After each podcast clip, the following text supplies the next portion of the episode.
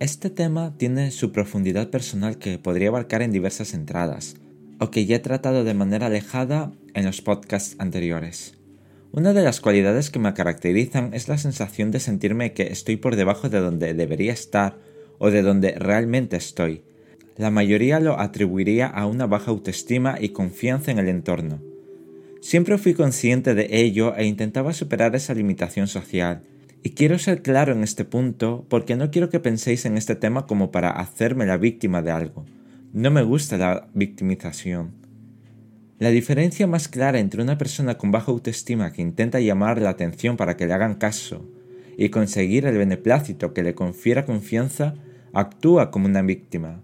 Sin embargo, una persona con baja autoestima que intenta pasar inadvertido porque se avergüenza de su condición personal y social, se minimiza ante los demás.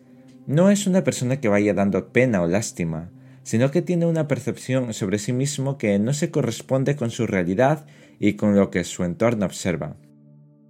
De esta manera, si te minimizas, sientes que siempre estás por debajo de tu talento, inteligencia, capacidad, productividad, creatividad, etc. Por todo lo mencionado, se entiende mucho mejor el contexto en el que me he desarrollado durante mucho tiempo, y el motivo por el cual no apostaba por mí. Uno de los mejores ejemplos para explicar esta sensación es cuando por algún motivo tengo que conocer personas nuevas, y la pregunta que recorre mi cabeza es si caeré bien. La respuesta inmediata es que no cumpliré las expectativas que se fueron creando antes de conocerme. El motivo es que no valoro todas las capacidades que tengo, incluso desconozco muchas de ellas.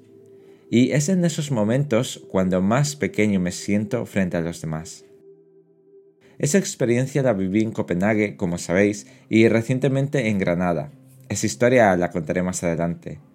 Menos mal, estoy redescubriendo talentos que las demás personas valoran más que yo. Me he dado cuenta de que no estoy tan abajo como pensaba y que mis capacidades me otorgan la confianza que necesito para alcanzar una autoestima sana.